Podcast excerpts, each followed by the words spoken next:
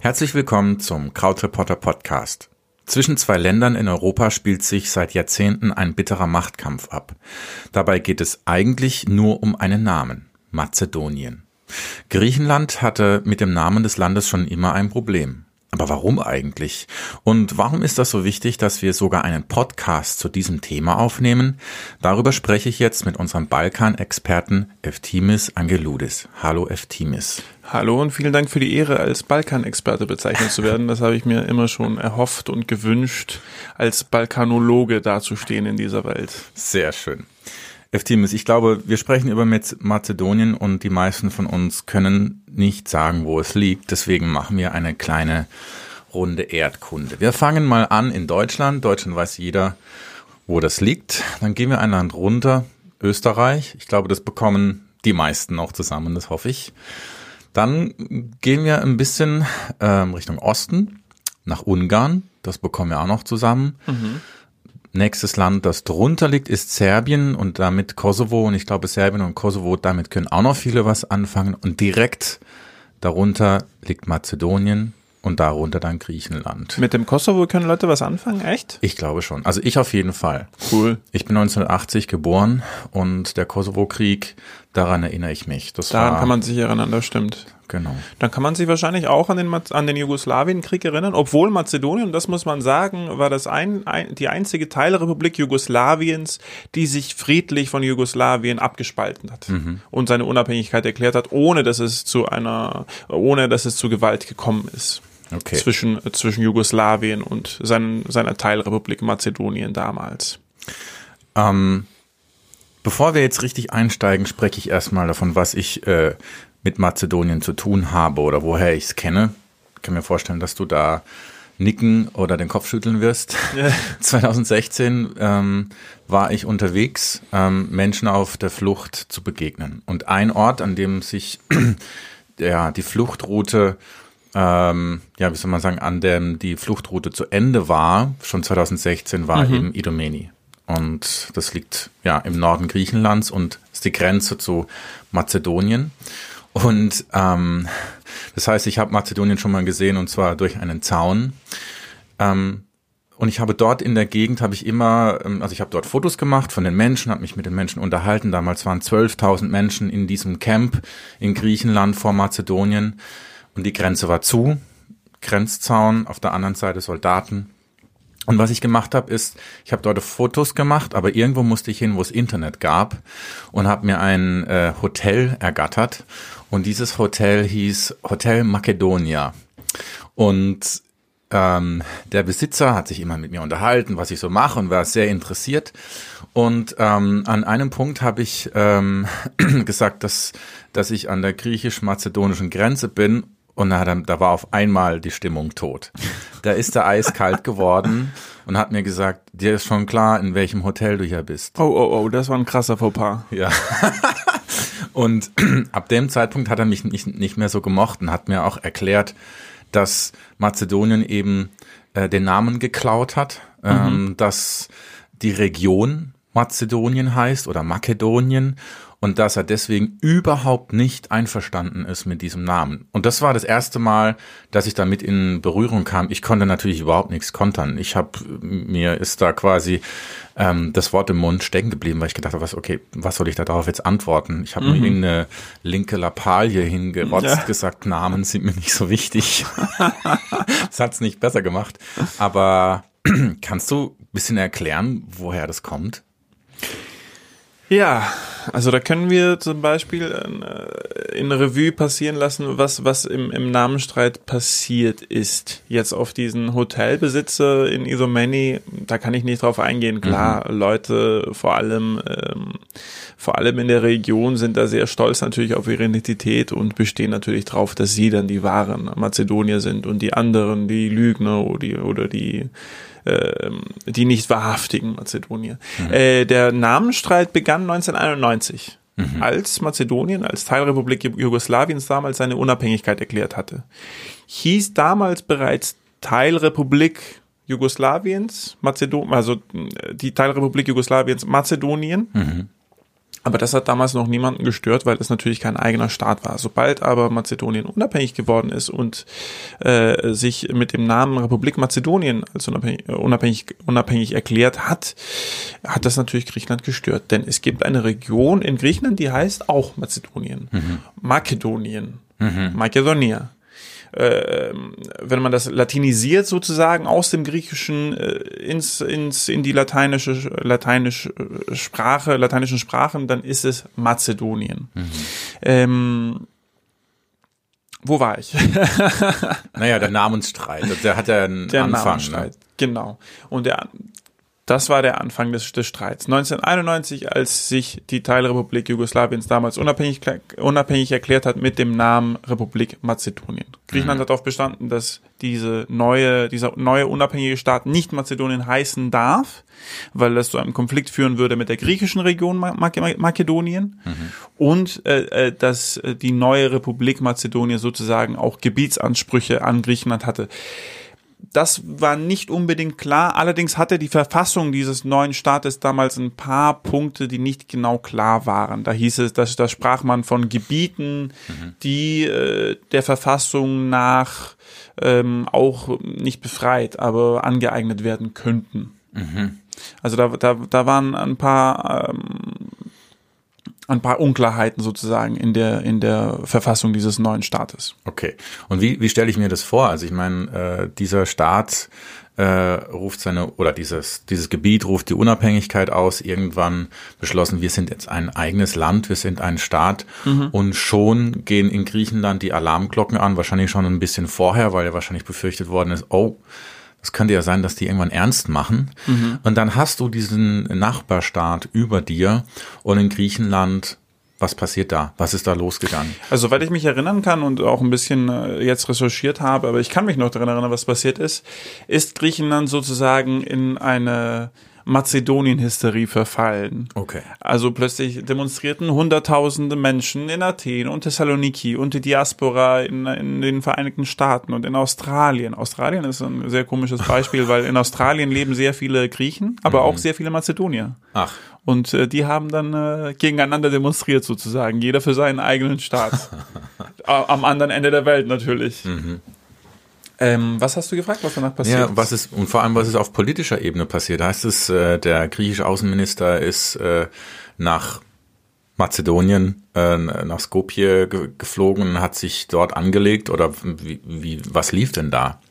Schwer zu sagen, Ähm, so lange her. Man hat verhandelt, es gab, den gibt es natürlich immer noch, Matthew Nimitz. Das ist ein US-Sonderbeauftragter, Mhm. der von den Vereinten Nationen damit beauftragt worden ist, äh, den Namensstreit zu lösen. Und dieser Mann ist tatsächlich 27 Jahre an diesem Konflikt dran. Bis heute. Der ist alt geworden, der arme Kerl, aber hat es letztendlich geschafft, den, den Namensstreit zu lösen. Der war damals bereits, glaube ich, 1991 bereits Sonderbeauftragter des, äh, der, der Vereinten Nationen, um den Konflikt zu lösen. Man hat sich getroffen. Es gab ähm, einen kleinen Fortschritt 1993, äh, als äh, entschlossen worden ist, dass dieser, dieser neue Staat den Vereinten Nationen beitreten darf, mit dem temporären Namen FIROM, Former Yugoslav Republic of Macedonia. Da hat sich Griechenland bereit erklärt, dem zuzustimmen, dass der Name dann temporär FIROM äh, heißt. Und äh, Mazedonien musste seine Flagge ändern, denn der Stern auf der mazedonischen Flagge sah einem, äh, einem Stern auf einer griechischen Flagge der Region Mazedonien sehr, sehr ähnlich. Ähm, und man musste sich bereit erklären, keine Gebietsansprüche, keine territorialen Ansprüche an Griechenland zu stellen. Trotzdem wurde dann Konflikt, der Konflikt aber nicht beigelegt. Ähm, um ein bisschen ins Detail zu gehen, 1993 wurde sogar die griechische Regierung gestürzt wegen genau dieses Themas. Da ist der Außenminister Andonis Samaras, der 2011 dann Premierminister wurde, als Außenminister zurückgetreten und hat die Regierung um Nea Demokratia der konservativen Partei gestürzt. Das wurde ihm auch lange nicht verziehen in konservativen Kreisen, weil damals konnte sich der Konflikt tatsächlich, ließe, ließe sich der Konflikt lösen, aber der Außenminister ist zurückgetreten und hat die Regierung auf seinem Gewissen. Okay. Ähm, ja, und der Konflikt blieb lange ungelöst. 27 Jahre lang gab es nicht wirklich äh, irgendeinen Fortschritt. Es äh, ein langes Hin und Her, man konnte sie nicht einigen. 2008 hatte dann Mazedonien einen Antrag gestellt, in die NATO aufgenommen zu werden und Griechenland hat ein Veto ähm, wie heißt das, ein Veto Na, eingelegt. eingelegt, genau, ein Veto eingelegt, damit Mazedonien nicht aufgenommen wird, weil der Name, der Namensstreit noch nicht gelöst worden ist. Mit Erfolg dann. Mit Erfolg, genau. Griechenland hat, hat ein Veto eingelegt und Mazedonien wurde nicht aufgenommen. Und deswegen sind wir jetzt bei der Debatte, dass natürlich der, das Ende des Namensstreits bedeutet, dass Mazedonien dann auch gleich NATO-Mitglied werden könnte und auch wahrscheinlich der EU beitreten könnte. Wo du mir mal ein bisschen helfen musst, ist, ähm, ich stehe heute genauso vor diesem Rätsel wie damals vor diesem äh, Hotelbesitzer. Ich frage mich, wo ist das Problem? Es geht um einen Namen, das sind Buchstaben, das ist nicht mehr, nicht weniger. Warum, warum so, also 27 Jahre, wirklich? Ähm, warum? Das ist eine, eine gute Frage. Die stellen stelle ich mir auch öfters oder habe ich, habe ich mir auch öfters gestellt in den letzten 27 Jahren. Vielleicht nicht so lange.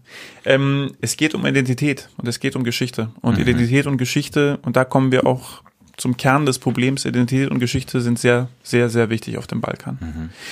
Das muss jetzt keine Floskel sein. Es geht einfach darum, dass der Balkan lange vom äh, Osmanischen Reich besetzt worden ist. Dass alle Eth- Ethnien und alle Völker und alle Bevölkerungsgruppen ähm, im Osmanischen Reich gelebt haben. Und dass man sich nicht gewiss war, wo man zugehörte. Also im Osmanischen Reich äh, wurde man aufgeteilt in die Miljets, glaube ich, hießen, hieß das. Das waren religiöse Aufteilungsgruppen der Gesellschaft. Also entweder war man Christ oder war, man war Muslim oder man, man war Alevit oder man war, ich weiß es nicht, Jude. Ähm, und äh, die Menschen, äh, nachdem, nachdem, äh, nachdem die Freiheitskämpfe im ersten und zweiten Balkankrieg statt, stattgefunden haben, Balkankrieg stattgefunden haben, wusste man nicht wirklich, was man mit der Bevölkerung machen sollte, wo die hingehörte. Waren das jetzt Bulgaren, waren das Griechen, waren das Serben, waren das eine andere Ethnie, von der wir nichts wussten, wie die Mazedonier zum Beispiel? Ähm, was genau sind die Menschen? Und äh, ja, dadurch entstanden Probleme. Und Griechenland assimilierte einen Teil dieser Bevölkerung, die sie in ihren neuen Gebieten bekommen hatte, und zwang sie, Griechisch zu sprechen. Von denen würde heute niemand behaupten, dass er eine Minderheit ist. Da leben heute noch Menschen in Florina und im Norden Griechenlands. Da würde niemand behaupten, dass er eine Minderheit ist, aber trotzdem wurde ihnen ihren, ihren Vorahnen aufgezwungen, Griechisch zu sprechen. Und das ist natürlich auch Teil der Argumentation der Mazedonier. Ich weiß nicht, wo sie den Bezug zu Alexander dem Großen nehmen. Für mich macht das nicht besonders viel Sinn, weil Mazedonier sind tatsächlich Slawen. Ihre Sprache ist natürlich eine ganz eigene Sprache, ist dem Bulgarischen ziemlich nah, aber es ist eine, eine südslawische Sprache. Es ist nicht Bulgarisch und es ist auch nicht Serbisch. Soweit sehe ich, sehe ich das ein. Auch als Grieche kann ich das, glaube ich, zugeben. Aber mit, allem- mit Alexander dem Großen haben sie wenig am Hut. Also mit den antiken Mazedoniern haben sie eigentlich nichts zu tun. Die antiken Mazedonier gab es im dritten, vierten Jahrhundert vor, vor Jesus. Aber das wird immer wieder vorgebracht oder warum Das, bist du da so dagegen? das wurde benutzt als Argument und das sehen wir dann auch in Skopje, in der Hauptstadt. Da gab es eine Antikizierung sozusagen der Stadt. Die Stadt wurde äh, mit Statuen vollgestopft, um diesen Bezug zu der Antike herzustellen, um die eigene Identität irgendwie in der Antike ähm, Fest zu verankern, genau. Ja. Um, die, um sie zu festigen und einen Bezug zur Antike herzustellen, der diesem, die- der diesem neuen Volk, der diesem neuen Staat seit 1991, also 27 Jahre, der diesem neuen Staat einen Bezug geben könnte. Ja. Eine Festigung, denn dieser neue Staat wurde ja heiß umkämpft. Die Bulgaren behaupteten, Mazedonien gäbe es nicht, das wären Bulgaren. 25 Prozent der Bevölkerung Mazedoniens sind ethnische Albaner. Das könnte genauso ein Problem sein. 2001 gab es bürgerkriegsähnliche Verhältnisse in diesem Land. Da riefen Teile äh, der albanischen Minderheit dazu auf, äh, sich genau wie im Falle von Kosovo zum Beispiel äh, unabhängig zu erklären. Deswegen mh, verstehe ich es auch bis zu einem gewissen Punkt, dass es so einen, äh, so einen Mythos sozusagen geben müsste. Den Gründungsmythos. einen Gründungsmythos geben müsste, der dann die eigene Identität festigt und, und die Identität von den anderen Staaten ähm, abbricht sozusagen oder oder oder eine, eine Differenz erstellt zwischen den anderen. Ich kann mir gut vorstellen, dass du als Grieche, ähm, du bist ja oft in Athen, wenn du, wenn du zu Hause bist, wenn du dir das anschaust, diese Antikisierung, äh, dass du da ein bisschen schmunzeln musst, weil Ja, es ist ein bisschen peinlich. Aber das hat, das, hat, das hat Griechenland im 19. Jahrhundert auch gemacht. ja, ja, klar. Also das, deswegen rede ich ja von Gründungsmythos und dass wir alle davon betroffen sind. Mhm, Was ist der Gründungsmythos der Deutschen? Dass äh, Arminius im Teutoburger Wald die Römer besiegt hat Mhm. und seitdem gibt es die Deutschen? Das behaupten manche Menschen. Mhm, Dass es das Verständnis für Deutschland, seitdem Arminius im Teutoburger Wald die Römer besiegt hat, gibt. Mhm. Das stimmt natürlich nicht. Dafür, da gab es gar noch gar kein Verständnis Mhm. für, dafür, Deutsch zu sein. Aber das ist halt der Gründungsmythos. Das ist eine Lüge, die wir uns alle erzählen, Mhm. bis wir sie glauben. Und dann denken wir alle, ja klar, wir sind, wir kommen halt von den antiken äh, Griechen, stammen von den antiken Griechen ab. Ähm, Im 19. Jahrhundert, um, um auf, dein, auf deine Frage einzugehen, wurde Athen als damals noch, noch sehr, sehr kleine Stadt, die, die es im Mittelalter eigentlich so nicht gab und in der, im 17. und 18. Jahrhundert wurde sie als, äh, aus historischen Gründen als Hauptstadt des neuen griechischen Staates erklärt. Und damals wurden neoklassische Gebäude in, in Athen gebaut, die den Bezug zum Parthenon und zu der, zu der Akropolis herstellen und zu der histor historischen Vergangenheit, um die griechische Identität zu festigen. Genauso oder ungefähr so haben das auch die Mazedonier versucht.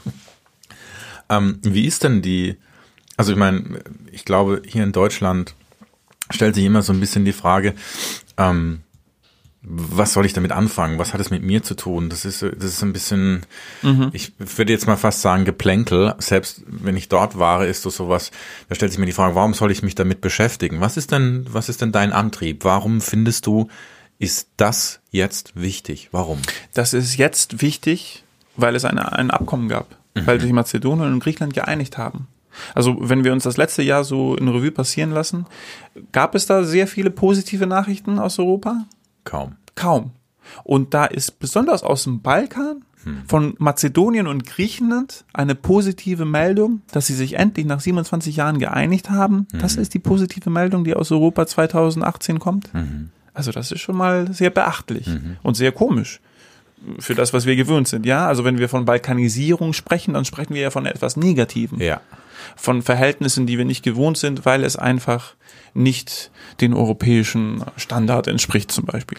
Und jetzt ist Mazedonien und Griechenland die neuen Vorreiter, wie man Verhandlungen führen muss, erfolgreich. Das ist schon mal, ja, geil, würde ich sagen. Traust du dem Frieden? Ähm, leider, ich, ich traue den, ich traue den Frieden, ich, ich traue, ich glaube, dass die beiden Ministerpräsidenten, Soran Saev und Alexis Tsipras, das wirklich ernst meinen. Leider befürchte ich, dass die, dass die Bevölkerung in den beiden Ländern noch nicht bereit sind, so etwas anzunehmen, weil sie einfach, das klingt jetzt ein, Bild, ein bisschen übertrieben vielleicht. Ich glaube, die Gedanken der Menschen in diesen beiden Ländern wurden so lange vergiftet mit Hass und mit Propaganda, dass es sehr, sehr schwierig ist, das jetzt äh, umzuwenden und denen klarzumachen, dass, hey, das Abkommen ist gut. Was ist es denn für ein Abkommen? Was, was steht denn da drin? Das Abkommen sieht vor, dass, ähm, dass sich der Streit natürlich nach so vielen Jahren beendet, indem sich Mazedonien fortan Nordmazedonien nennen darf und nennen wird, im Inland und im Ausland. Ähm, Nordmazedonien, weil es äh, natürlich die Region betrifft, Mazedonien, aber einen geografischen Zusatz, Nord. Damit, ist, damit differenziert man vom Ja. Nordmazedonien und von, von der griechischen Region Mazedonien. Dass Maze Nordmazedonien auch äh, keine Ansprüche auf die, auf die, auf das historische Erbe Alexander des Großen und der antiken Mazedonier äh, nimmt. Oder ähm, dass das historische Erbe somit an Griechenland überlassen wird, besser gesagt.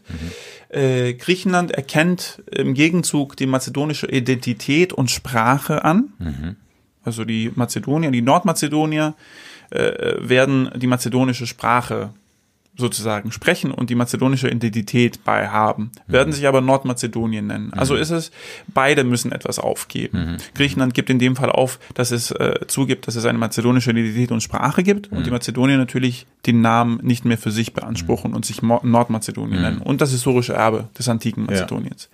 Äh, und natürlich bedeutet das ebenfalls, dass Griechenland nicht mehr den NATO-Beitritt und EU-Beitritt äh, Mazedoniens äh, blockieren wird. Okay. Das bedeutet direkt, Mazedonien wird demnächst NATO-Mitglied und 2009 beginnen die Verhandlungen, die Beitrittsverhandlungen mit der Europäischen Union. 19. 2019, genau. Ähm, um ein bisschen die Brisanz nochmal deutlich zu machen, geht meine Geschichte geht weiter in Idomeni. Nämlich, ähm, ich war da an der Grenze und ähm, ähm, stand am, am Grenzzaun und da, da höre ich jemand, der Psst macht und sagt, Psst, komm her. Und zwar ein äh, mazedonischer Soldat, der wollte mit mir reden. und der hat mich so ein bisschen ausgefragt und stand da und hat mir so ein bisschen erklärt, wie er die Situation sieht. Und auf einmal habe ich einen, einen Ton gehört, den ich vorher nicht kannte. Und es war so laut, dass ich mich, dass ich auf den Boden musste. Es ist lauter, ich glaube, ich habe noch nie was Lautes gehört. Ich habe zwar in Metal-Bands gespielt, aber das habe ich noch nie gehört. Was war das? Ja, das war die griechische Luftwaffe, die ähm, quasi angeflogen sind über, ähm, über den Camp in Idomeni und über Idomeni so tief runter gingen, wie sie konnten. Also du hast quasi den ganzen, das, dieses Flugzeug in seiner Breite und Höhe voll erfassen können mit deinen Augen, wenn du dich umgedreht hast und hochgeguckt hast. Oh das Gott. war nicht wirklich, da war nicht mehr viel Platz dazwischen. Und wenn man sich überlegt, waren 12.000 Menschen, die teilweise vor dem Krieg geflohen sind. Das retraumatisiert. Die Leute waren sauer. Kinder haben geweint und die, die Erwachsenen waren sauer und gesagt, was fällt euch eigentlich ein? Und dann habe ich kurz Rücksprache gehalten mit diesem Soldaten, der mir gesagt hat, das hat mit Idomeni nichts zu tun. Der hat gesagt, Griechenland erkennt Mazedonien als Land, als Staat nicht an und es gibt immer so kleine Provokationen an der Grenze. Was war ja genau an der Grenze? Ja, die, sind, die sind eine halbe Stunde lang Tiefflug geflogen. Drei, vier, fünf ähm, äh, Militärflugzeuge. Ganz niedrig. Ich meine, klar, hm, natürlich hat es was mit Idomeni zu tun. Warum soll man denn gerade da runtergehen? Aber es ist ja eben auch an der Grenze gewesen. Und da, da war ich habe ich hab ein, äh, ein, Foto, äh, ein Video davon gemacht. Ist später auf das sofort auf Zeit online und in amerikanischen Medien auf, äh, aufgegriffen worden sind, weil die gesagt haben, was geht eigentlich bei euch ab? Und es war, es war halt ähm, unten, unerträglich. Es gibt, ich weiß nicht, du warst, ähm, du warst in der Armee, ich nicht, aber es gibt einen Moment, wenn ein Flugzeug so tief über dir drüber ist, dann entsteht eine Druckwelle und Ja. auch soundmäßig ist es so krass. Für mich war so zwei, drei Sekunden klar, jetzt bin ich tot. Also weil das so heftig war ist. so heftig. Das war so krass für mich, dass ich gedacht habe, es ist vorbei. Es ist, es ist erschütternd. Du kriegst Angst. Es ist wie im Krieg letzten Endes. Und als mir dann dieser Soldat gesagt hat, ja, das hat nicht nur was mit diesem Ort zu tun, sondern mit den beiden Ländern, da wurde mir klar, wie brenzlig die Situation ist. Und zwar am eigenen Leib. Ja. Und da habe ich schon gemerkt, okay, naja, es sind nicht nur ein paar Buchstaben, um die es hier geht. Weil wenn, der, wenn diese Heftigkeit dir mal beileibe beigebracht wird, dann merkst du, nee, das ist mehr. Das ist, geht wesentlich tiefer, als jetzt einfach nur zu sagen, naja, Nord oder Süd. Wen interessiert's? Diesen Vorfall kenne ich leider gar nicht. Okay. Also ich kann mich an einen Vorfall erinnern, äh, zu, zur Zeit Isomenis, äh, wo Mazedonien den Zaun, ich möchte das auch gar nicht entschuldigen, ja. Wenn Ja. du das so sagst, dann glaube ich dir absolut. Und ich nehme mal an, auch dass es die griechische Luftwaffe war, denn Mazedonien verfügt vielleicht über ein paar Kampfjets, aber nicht viele. Ja, die sind auch nach Griechenland wieder zurück. Die Also das sind nach Griechenland gesehen. zurück. Also sind das, waren das sicherlich griechische, war das sicherlich die griechische Ja. Luftwaffe. Äh, und das ist natürlich ein, eine Provokation. Hm. Das, äh, das, das, davon gehe ich aus. Dass man sowas macht, genau vor, über Idomeni, das muss eine Provokation sein. Ich weiß nicht, auf was die, auf was die abgezielt haben. Ich kann mich an einen Vorfall erinnern, als der Zaun aufgebaut worden ist auf mazedonischer Seite und das auf Bedrängnis der Wiesegrad-Gruppe. Ich weiß nicht, ob du dich erinnern kannst. Nee. Genau, äh, Mazedonien hat ja sozusagen den Fluchtweg von Griechenland aus nach Zentraleuropa für Europa blockiert. Ja. Ähm, und das war, ja, das wurde von der Wiesegrad-Gruppe, also von Ungarn, Polen, Tschechien und ich glaube auch der Slowakei äh, äh, verlangt von Mazedonien und durchgesetzt. Österreich hat auch eine sehr, sehr große Rolle dabei gespielt. Ich kann mich erinnern, Mikkel Leitner und Sebastian Kurz war damals Außenminister, haben das durchsetzen können, sozusagen ein Nicht-EU-Staat äh, eine Grenze aufbauen lassen gegen einen EU-Staat, um die Flüchtlinge zu stoppen. Mhm. Also da wurde Mazedonien auch ausgespielt. Mhm gegen Griechenland von anderen Europäern, um keine Flüchtlinge aufnehmen zu müssen. Und das war natürlich auch eine krasse Situation. Dieser Zaun, den du gesehen hast, nehme ich mal an, war genau dieser Zaun, mhm. der dort die Flüchtlinge stoppen sollte, war damit sie so. nicht weiter nach Europa kommen. War auch so. Es war mhm. ein doppelter Zaun. Vor das allem. war ein doppelter Zaun. Also wenn du durch den ersten durch warst, hast du noch einen breiten Weg gehabt. Da stand dann innerhalb von einer Minute die Polizei und die Armee und dann hast du noch einen gehabt. Du äh, konntest nicht durch. Die mazedonische oder die griechische? Die mazedonische. Die mazedonische. Die waren mhm. auf der anderen Seite, die standen da, Waffe angelegt. Ja. Und also ich habe nur Geflüchtete begleitet, die ähm, äh, diese Hilfsdecken genommen haben, weil diesen, das ist ja, das nennt man NATO-Draht. Der, der, das ist so ein, das ist so ein, kennst du vielleicht. Genau, ja, ja. Das Teile. Wenn du da einen Arm drin hast, du kriegst nicht mehr raus, ohne dir eine riesen Fleischwunde zuzulegen. Ja. Und ähm, vor allem wenn dein Kind da reinrennt, kommt nicht mehr raus. Mhm. Das ist wirklich heftig. Und dann haben halt Geflüchtete einfach diese ähm, äh, Schutzdecken draufgeworfen, draufgeworfen um und dann halt dran gezogen quasi, bis irgendwann ein Loch drin war.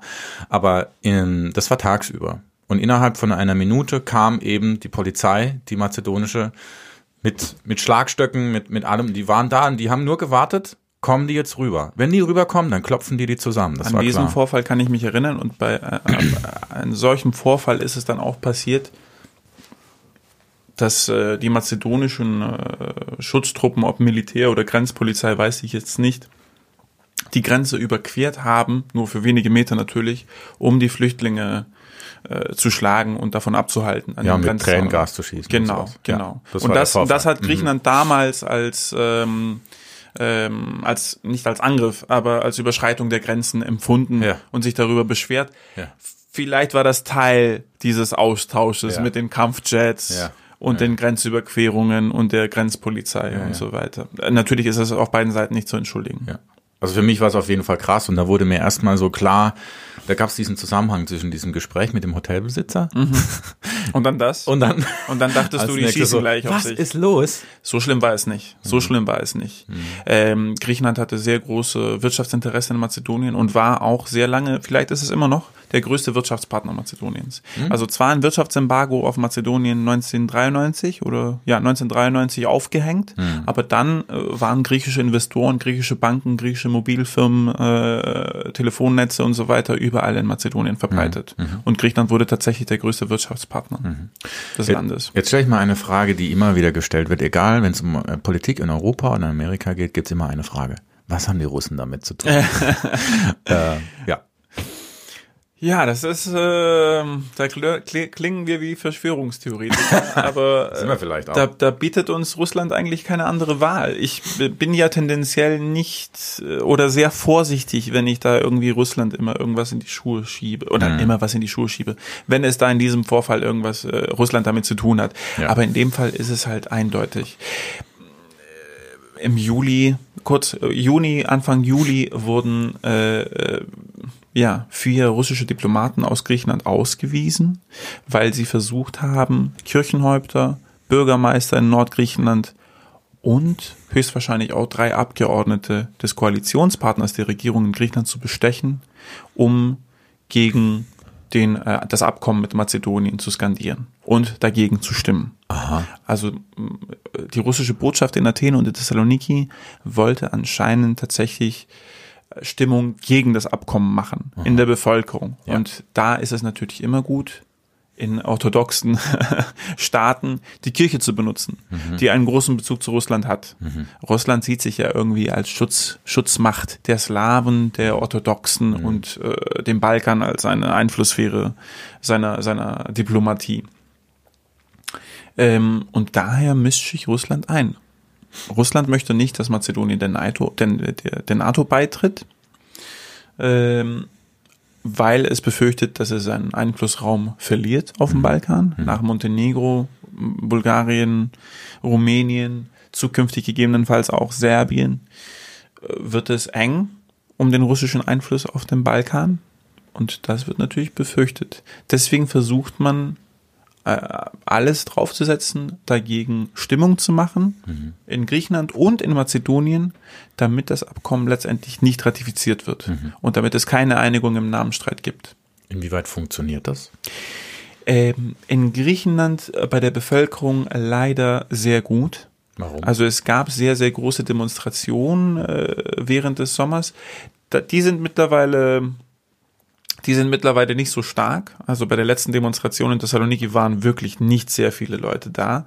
Das wird natürlich auch von den Nationalisten und von den Neonazis ausgenutzt. Dieses Klima, die goldene Morgenröte ist da auch mitmarschiert in Thessaloniki und hat diese Aktion ausgenutzt, um, äh, um äh, politische Zentren und Aktivisten anzugreifen. In Athen war das genauso. Aber mittlerweile sind diese Demonstrationen nicht so stark, Gott sei Dank. Äh, bei Umfragen jedoch äh, habe ich Zahlen gesehen, die ein bisschen äh, furchterregend sind. 60 oder 70 Prozent der griechischen Bevölkerung ist gegen eine Einigung mit Mazedonien. so viel. So viel leider. Ich weiß nicht, ob das einfach damit zu tun hat, dass die Leute nicht genau wissen, äh, was da unterschrieben wird. Vielleicht hat das auch mit der Opposition zu tun, mit Nea Demokratia und Kyriakos Mitsotakis, dem Oppositionsführer, der eigentlich für ein Abkommen stehen sollte, denn das war die griechische Außenpolitik von allen Parteien seit 2008. 2008, NATO, Bukarest, äh, hat sich Kostas Kanamanlis, der damalige Premierminister, Ministerpräsident Griechenlands, dafür entschieden, einen Namen mit einem geografischen Zusatz anzunehmen. Also Nordmazedonien sollte eigentlich Teil der permanenten griechischen Außenpolitik sein und angenommen werden. Aber äh, wie ein FATS-Artikel ähm, von dem Griechenland-Korrespondenten Michael Martens sagt, hat Kyriakos Mitsotakis in Berlin zugegeben, also der griechische Oppositionsführer hat in Gesprächen mit Angela Merkel und äh, deutschen Politikern zugegeben, dass er das nur macht, weil er befürchtet, Stimmen nach rechts zu verlieren. Also er skandiert gegen das Abkommen, weil er befürchtet, dass ihm die Wähler weiter nach rechts weglaufen und in, vielleicht in die Arme der goldenen Morgenröte. Okay. Da sieht man mal, wie weit das geht, ne? Auch in Griechenland. Also was das äh, auch für eine Spaltung verursacht. Da sieht man genau die Logik, die auch in Deutschland angewandt wird, genau wie in Griechenland angewandt wird, wo man, wo man die Sprache der AfD und, und äh, die Argumente der AfD nimmt, weil man befürchtet, dass die, dass die Wähler nach rechts abwandern, obwohl das bewiesenermaßen die falsche Taktik ist. Okay. Ähm, jetzt findet am Sonntag laut deinem Artikel, äh, du hast einen Artikel darüber geschrieben, ein Referendum statt in Mazedonien. Genau. Jetzt habe ich zwei Informationen. Das eine ist, es gibt eine Einigung zwischen Griechenland und Mazedonien und es gibt ein Referendum. Wie funktioniert das zusammen? Äh, Im Abkommen, in der Einigung zwischen Mazedonien und Griechenland wurde entschieden, dass, dass dieses Abkommen ratifiziert werden sollte mit einem Referendum in Mazedonien und durch das Parlament in Griechenland. Also es findet ein äh, Referendum statt in Mazedonien, in dem die Mazedonier dann abstimmen müssen, ob sie dieses Abkommen mit Griechenland annehmen. Und in Griechenland wird das dann durch das Parlament entschieden. Da wird kein Referendum stattfinden. Okay. Das heißt, ähm, Mazedonien kann sich dafür oder dagegen entscheiden. Gibt es da schon Prognosen oder Umfragen dazu? Äh, die letzte Umfrage, die ich gesehen habe, äh, fand 57 Prozent der Mazedonier für das Abkommen. Davon sind natürlich auch äh, größtenteils die, die ethnische Minderheit der Albaner äh, daran beteiligt, die für eine Einigung im Namenstreit sind und für eine, einen Beitritt in der NATO und in der EU. Aber das Klima ist in Mazedonien um einiges besser in der Bevölkerung. Okay. Und es scheint so, als ob das Referendum, ob das, Ab das Abkommen angenommen werden würde. Wie ist es denn für dich? Wie, wie siehst du das Ganze? Ist es, ähm, ich meine, du hast einen Artikel drüber geschrieben, das bedeutet, dir ist es wichtig. Was ist denn deine persönliche Meinung dazu? Hast du eine? Bestimmt.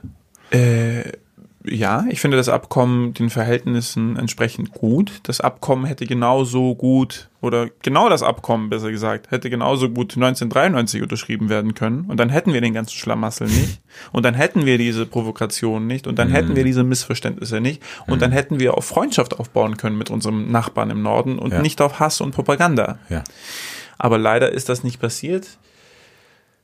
Better late than never, wie man in England sagt.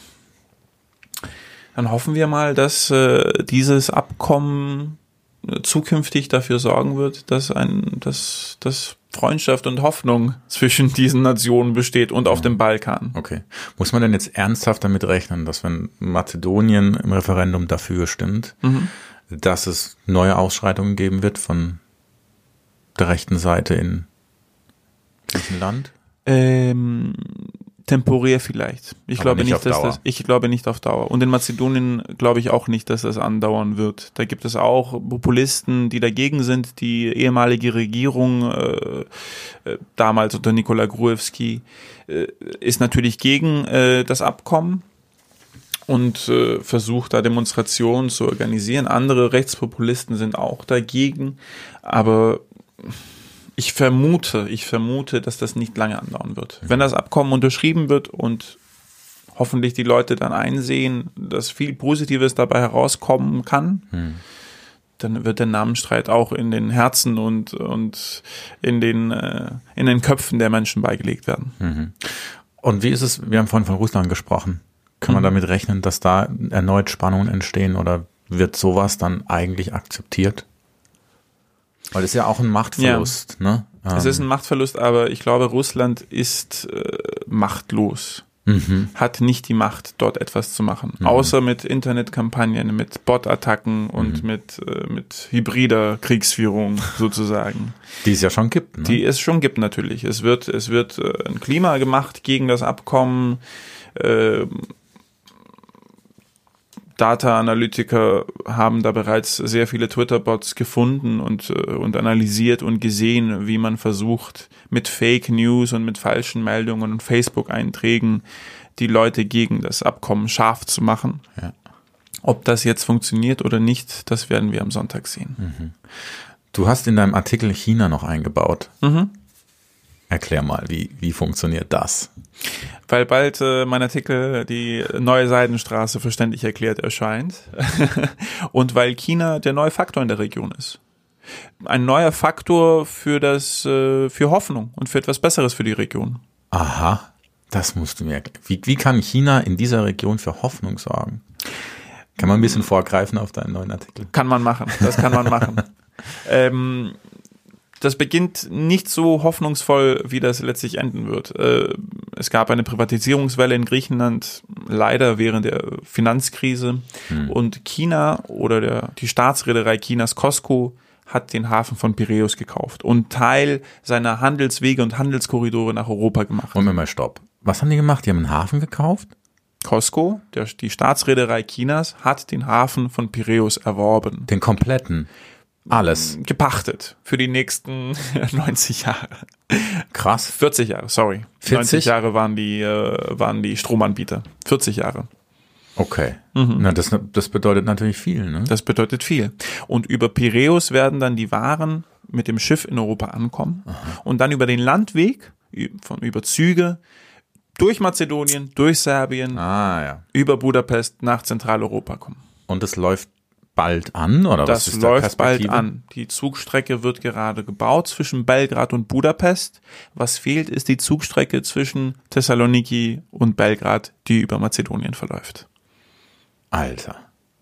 Okay, da bin ich jetzt ein bisschen sprachlos. Also ich wusste ja, weil du ja in der Redaktion immer wieder gesagt hast, wir müssen darüber sprechen, wir müssen über diese Seidenstraße sprechen. Aber jetzt wird mir erst klar, dass man, wenn die einen Hafen für sich beanspruchen, das ist ja ein riesen Machtzentrum, über das du, äh, also ich meine, du kannst den ganzen Kontinent dadurch beeinflussen. Mit Waren zumindest. Es geht um Geld. Also Es geht um Geld, klar. Und das ist in dem Fall eine ganze Menge. Ne? Es geht aber auch um Infrastrukturinvestitionen, die bis jetzt niemand in der Region machen wollte. Also den Hafen hätte genauso gut äh, eine europäische Firma erwerben können. Aber leider gab es diese Möglichkeiten nicht, das zu machen. Ah ja. Die Chinesen haben das Geld, haben das, äh, das Know-how, möchten Investitionen in die Region machen. Ich meine, wer würde denn sonst in Griechenland oder Mazedonien oder Serbien investieren? Schlauer Zug. Chinesen machen das. Okay. Und das ist natürlich dann ein Strahl der Hoffnung für die Region, Ja. die plötzlich ähm, als äh, ja als zurückgelegenes Backwater von Europa als neuer Handelskorridor erscheint und und Wachstum bringt und Hoffnung natürlich für die Leute, die da Ja. leben. Ja, umso wichtiger ist jetzt, dass der, dieser Streit beigelegt wird zwischen Mazedonien und Griechenland. Ne? Genau. Ähm, ja, Ich glaube, inhaltlich sind wir, ähm, sind wir durch, was das Thema betrifft. Aber eine Schlussbemerkung muss ich noch machen. Du verabschiedest dich heute von Krautreporter, denn du hörst auf. Deine Zeit bei uns ist leider zu Ende. Heute ist dein letzter Tag. Ähm, ich weiß natürlich schon die Antwort, aber ich frage es trotzdem, inwieweit können wir von dir in Zukunft Artikel erwarten, was das Thema Balkan betrifft, was das Thema Griechenland betrifft, was das Thema Migration und Rassismus betrifft? Da haben wir ja schon mal einen Podcast aufgenommen. Mhm. Inwieweit können wir in die Zukunft gucken mit dir? Also ich gehe ja nicht komplett weg, ich verschwinde ja nicht äh, von Krautreporter und äh, sage auf nimmer Wiedersehen. Ich sage ja. bis bald ja. und äh, werde mich hoffentlich auch bald mit neuen Artikeln und neuen Geschichten, nicht nur über den Balkan und nicht nur über Griechenland und auch nicht nur über Rassismus muss melden. Und die chinesische Seidenstraße, wann kommt die? Die kommt in äh, zwei Wochen nach Plan. Super, freue ich mich. Ist drauf. bereits fertig. Freut euch drauf. Yeah. Hype, Hype, Hype. Geil, geil. Okay. Ähm, ja, ich mache jetzt zum Schluss Werbung. Krautreporter ist ein werbefreies Magazin, aber ich bin der Einzige, der Werbung machen darf. Nämlich, wir finanzieren uns durch Menschen, die Krautreporter abonnieren. Es gibt die Möglichkeit, Krautreporter in Gänze zu lesen. Das bedeutet, alle Artikel ohne Paywall und mit der Zusatzfunktion kommentieren zu können. Und an der Stelle verrate ich mal was an alle, die keine Krautreporter-Mitglieder sind. Die Kommentarfunktion wird genutzt, rege. Und noch ein Argument dafür ist, die Kommentare sind super zivilisiert und nett und es ist seltenst ähm, respektlos. Wir mussten noch keinen einzigen äh, Kommentar löschen und das sage ich deswegen so mit Freude, weil ich nämlich Querfeld ein, das Fotografiemagazin gegründet habe und ähm, jahrelang Kommentare gelöscht habe, weil sie zu krass, zu derb waren, zu beleidigend, rassist. Da hast du alles dabei gehabt. Und bei Krautreporter war das noch nie notwendig. Ich habe mal meinen eigenen Kommentar bearbeitet, weil der ein bisschen zu aggressiv war. genau. Die Reporter, die schreiben auch Kommentare und reagieren dann auch. Das ist eine gute Möglichkeit, mit uns auch ein bisschen in die Tiefe zu gehen und vor allem euer Wissen, von dem wir nichts wissen, uns mitzuteilen. So. Es gibt eine Möglichkeit, da reinzuschnuppern, nämlich der erste Monat ist frei. Es gibt einen Probemonat und ich freue mich über jeden Einzelnen, der über diesen Podcast reinkommt. Der Podcast ist frei zugänglich für alle und es soll auch so bleiben. Genau. An dieser Stelle, Estimis, Vielen, vielen Dank für das nette Gespräch. Gerne. Ich, ich hoffe, die Hörer haben sich da nicht komplett verloren in der ganzen Balkan-Geschichte und haben ein bisschen Verständnis. Ach, ich glaube, das hat gut funktioniert. Hoffe ich.